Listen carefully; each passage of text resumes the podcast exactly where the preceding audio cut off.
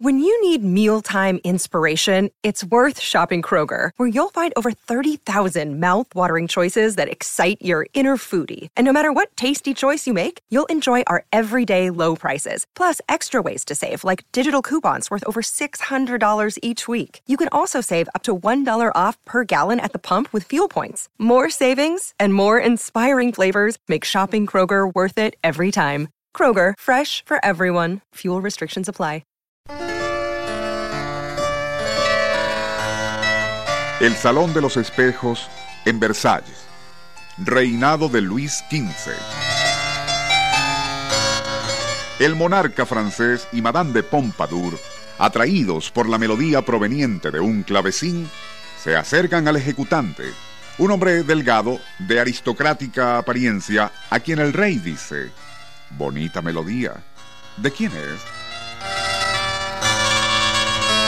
Sin dejar de tocar, el conde de Saint-Germain contesta, se la oí ejecutar a un tal Juan Sebastián Bach, pero creo haberla escuchado mucho antes, quizás cuando Alejandro Magno entraba a Alejandría.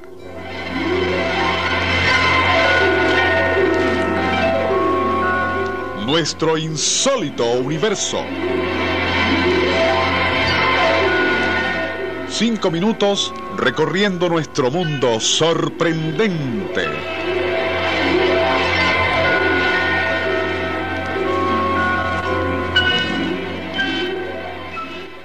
Al insinuar que había vivido desde la época de Alejandro el Grande hasta la de Luis XV, el notorio Saint-Germain contribuía a dar pie a la leyenda de que gozaba de vida eterna. Cuando el mariscal de Belle-Isle introdujo a Saint-Germain en la corte en 1749, Luis XV mostró desdeñoso escepticismo acerca de los supuestos poderes del enigmático conde. Si vos podéis crear un elixir de larga vida o encontrar la piedra filosofal, estaremos prestos a comprar las recetas, diría el monarca a Saint-Germain, añadiendo, Mientras tanto tendréis una mansión y también una pensión, pero debo informaros que no creo en vuestras pretensiones. Ante aquel desplante real, Saint-Germain ripostaría. Agradezco vuestra generosidad, mi señor, pero ya poseo suficientes riquezas. Es más, si es del agrado de su majestad, le ruego aceptar estas modestas gemas como muestra de mi respetuoso afecto.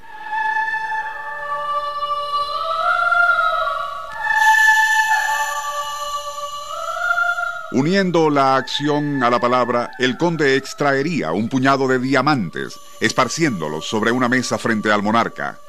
Mientras Luis XV contemplaba atónito aquel deslumbrante reguero de soles en miniatura, Saint-Germain tomó uno y sosteniéndolo contra la luz añadiría, La pureza de estas piedras es el resultado de arduas noches en mi laboratorio de alquimia.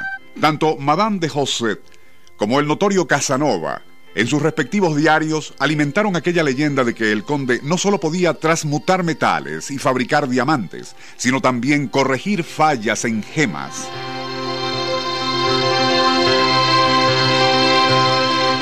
Según Madame de José, el rey Luis XV poseía un brillante de regular tamaño, pero con una evidente mácula en su estructura. A requerimientos del monarca, y tras examinarlo detenidamente, Saint-Germain comentó, a lo mejor se puede hacer algo, pidiendo al monarca le dejara el diamante por un mes.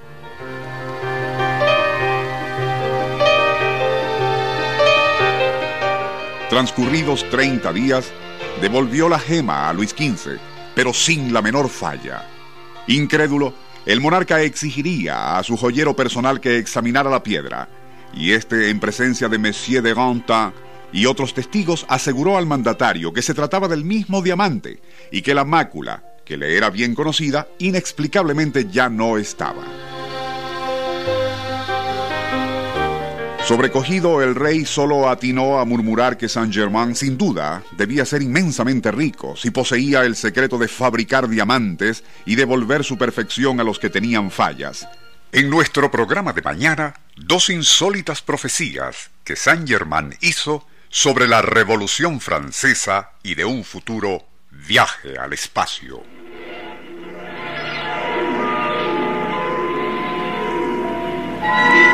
nuestro insólito universo. Email insólitouniverso arroba hotmail.com Autor y productor Rafael Silva. Operador Francisco Enrique Mijares. Les narró Porfirio Torres.